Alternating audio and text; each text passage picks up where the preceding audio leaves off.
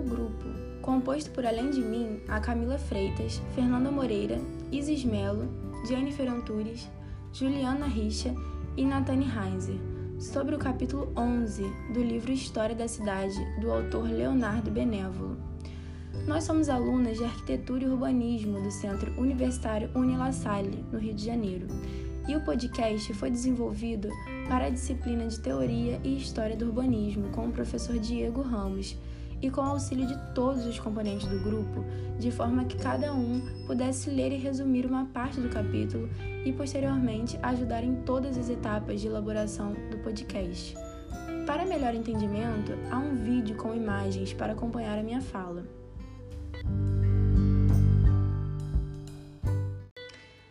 No, no capítulo 11, são citadas as capitais da Europa barroca. Para iniciar tal assunto, o autor contextualiza a época para nós leitores. Os métodos de gestão urbana nas primeiras décadas do século XVII foram alterados na Europa, devido à aceleração da pesquisa científica moderna, à crise econômica e da classe dirigente renascentista que o país passava. Ou seja, os reis, com suas cortes e seus funcionários, concentrando os seus poderes absolutos, e o novo clero especializado na reforma e contra-reforma. A classe dirigente não tem mais tanta ambição no, no campo artístico. A arte acaba perdendo seu caráter de método unitário para conhecer e controlar o ambiente físico, ou seja, a verdade das coisas não está mais no belo e pode ser confirmada por, por pesquisa científica. A arte agora tem um estudo individual e sentimental, gerando conformismo, desculpa ou protesto. Com isso, a fim de desenvolver esse processo, em Paris, Henrique IV começa um programa de obras públicas, que não é mais composto por iniciativas pessoais. Esse depende de uma organização estável de funcionários.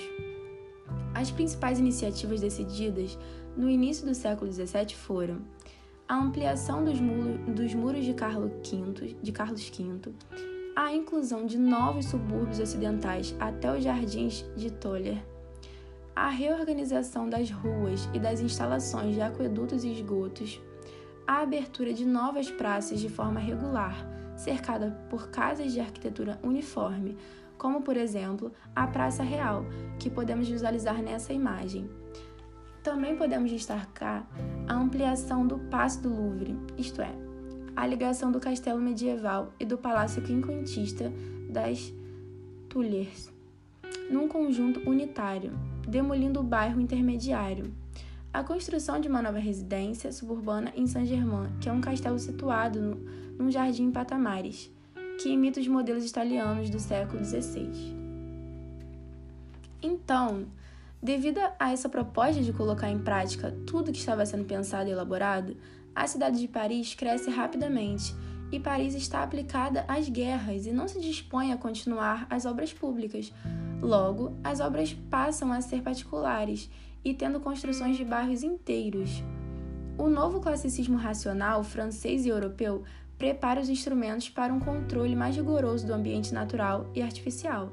O primeiro foi a residência de voo, nos arredores de Paris, para o riquíssimo superintendente das finanças de Mazarino, o Foucault que podemos verificar sua grandiosa influência na imagem que mostra a residência de Vaux. Essa fica numa pequena depressão entre os bosques do Vale do Sena, com um jardim à francesa, que tem uma paisagem completa, simétrica e regular até a, até a linha do horizonte.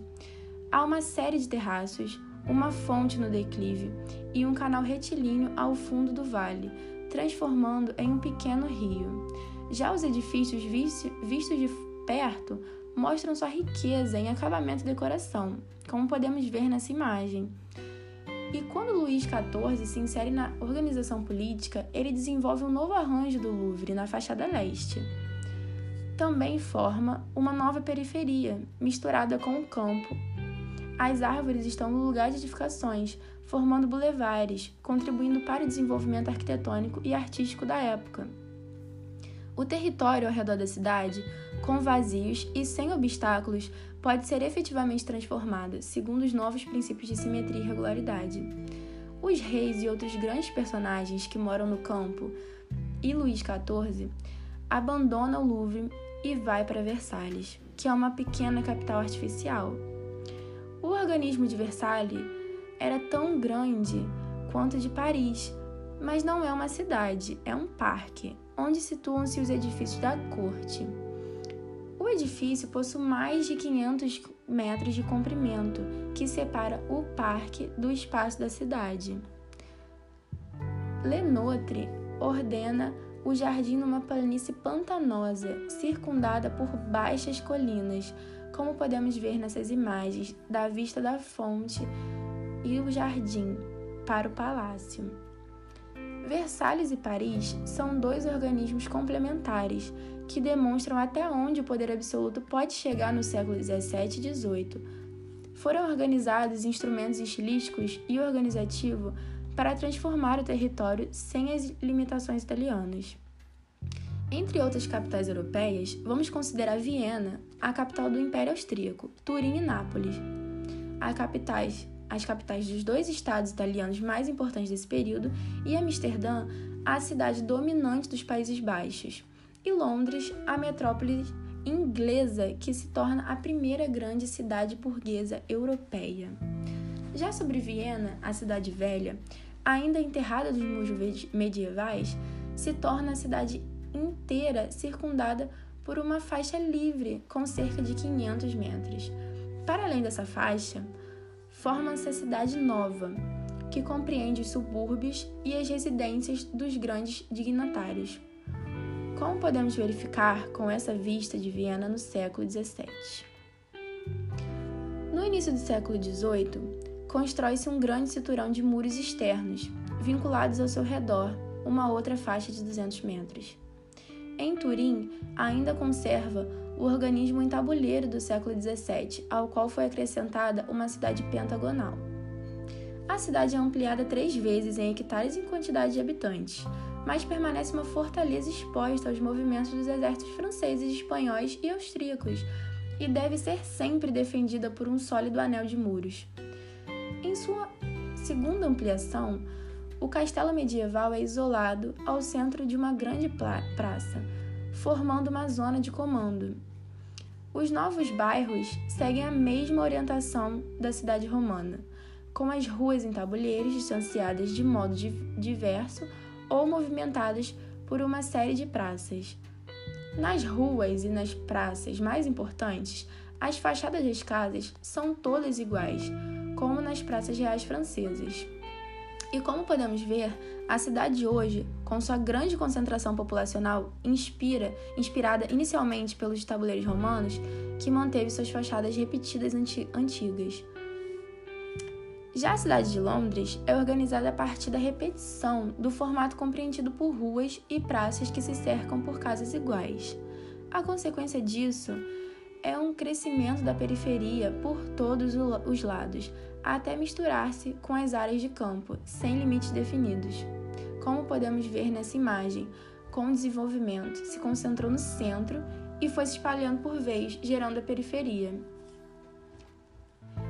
Logo, é a primeira grande cidade burguesa em que a cidade se configura a partir de pequenas intervenções individuais, no lugar de intervenções grandiosas do governo ou da nobreza. A nobreza se instala em casas comuns, conciliadas com a forma da cidade e reserva os campos para construir seus palacetes e parques. Na Idade Média e Renascença, Londres se recompõe em duas partes: a City, que é um centro comercial mais importante da Inglaterra, na foz do Tâmisa e Westminster, onde tem sede o governo e o parlamento, nas proximidades da Abádia. Podemos ver na imagem o centro antigo de Londres, onde tudo acontecia. E como símbolo da cidade, a Ponte de Londres, coberta por duas fileiras de casas, transpõe o rio e leva aos subúrbios. Já a partir do século XVII, Londres cresce como uma, como uma cidade aberta, sem ameaças militares, e em 1666, após um incêndio, toda a periferia ocidental fica destruída, ocasionando a reconstrução da capital inglesa. A monarquia não tinha autoridade, nem meios necessários para tal reconstrução. Quando retiraram os entulhos, os proprietários reclamam de seus terrenos. O governo consegue somente consertar, consertar ruas principais e fixar um regulamento para a altura de novas casas. A Catedral de São Paulo e as numerosas igrejas paroquiais são construídas de forma moderna. No entanto, depois da Revolução de 1689, Londres substitui Amsterdã como centro do comércio e de finança mundial e cresce até se tornar a maior cidade europeia. No final do século XVIII, é a primeira cidade ocidental que chega a um milhão de habitantes. Londres é um mosaico de pequenas iniciativas, loteamentos promovidos por proprietários de terrenos, nobres e burgueses. Sobre Nápoles, ela se torna a cidade italiana mais populosa do século XVII. O centro medieval conserva o traçado em tabuleiro greco-romano e os novos bairros são dominados pelas ruas retilíneas do século XVI, como a Vila Toledo, que pode ser observada nessa imagem. Através do mapa do centro de Nápoles, o grande edifício no alto é o dos, do Albergue dos Pobres. No século XVIII, o Reino Meridional se torna um estado independente e o novo rei, Carlos de Bourbon, moderniza o porto, organiza as ruas suburbanas e constrói novos edifícios públicos, como o Tribunal de Saúde e o Albergue dos Pobres.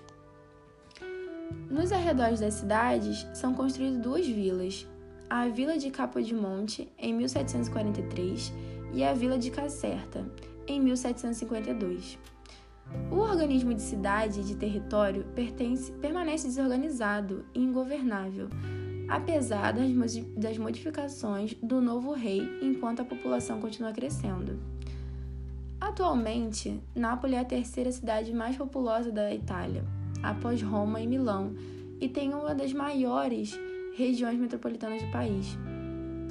Também é considerada uma cidade bem perigosa, desorganizada e suja, comparada com outras cidades da Itália. Em Amsterdã, o poder político ainda é administrado coletivamente pela burguesia mer burocracia mercantil. Toda grande cidade é uma república independente, com leis e instituições próprias. Por conta desse poder político, as cidades holandesas se defendem validamente das grandes potências, tornam-se riquíssimas e desenvolvem uma, uma cultura original, burguesa e antimonumental. Amsterdã se torna o centro do comércio e da atividade bancária europeia e cresce desfrutando de diversos mecanismos, como os métodos administrativos medievais, as contribuições da ciência e da tecnologia moderna e o espírito de regularidade da ciência visual renascentista. Após ser conquistada pelas tropas de Guilherme, o Taciturno, ocorre sua primeira ampliação. Os muros de 1481 são demolidos e o fosso perimetral se torna um canal interno da cidade. Em 1593, constrói-se um novo cinturão de muros segundo as regras da técnica militar moderna. No início do século XVII, com a cidade crescendo, projeta-se uma nova e grandiosa ampliação, são escava escavados outros três canais concêntricos. O governo desapropria o terreno, constrói os canais e vende os lotes de terrenos aos particulares que desejam construir, construir casas, recuperando as quantias gastas. E, diferentemente dos canais mais antigos, os do século XVII são traçados com uma série de troncos retilíneos para que se tornarem os mais regulares os edifícios, os lotes edificáveis. As casas têm quase sempre uma largura uniforme, mas as fachadas são desiguais, como podem ser vistos na imagem a seguir. Os canais são ambientes de vida. Os volumes circunstantes são habitações e locais de trabalho que pertencem a todos os cidadãos e não a um soberano absoluto. Amsterdã permanece por longo tempo a cidade mais moderna da Europa e se torna um modelo sugestivo para a cultura urbanística moderna do século 19 e 20. Hoje em dia, Amsterdã é considerada a cidade mais populosa dos Países Baixos e é reconhecida por ter uma cultura liberal, ter um dos portos comerciais de destaque mundial e por ter inúmeros museus, como o Museu Van Gogh e a Casa de Anne Frank, por exemplo. Que pode ser observada nessas imagens agora, e elas atraem um grande número de turistas.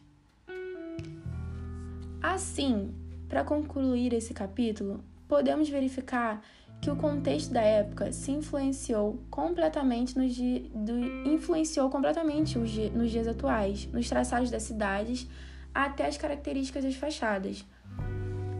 Foram a partir das influências iniciais, conforme as necessidades da época, que, por exemplo, foi retomado o desenvolvimento do tabuleiro greco-romano antigo, o modelo em que as cidades foram desenvolvidas.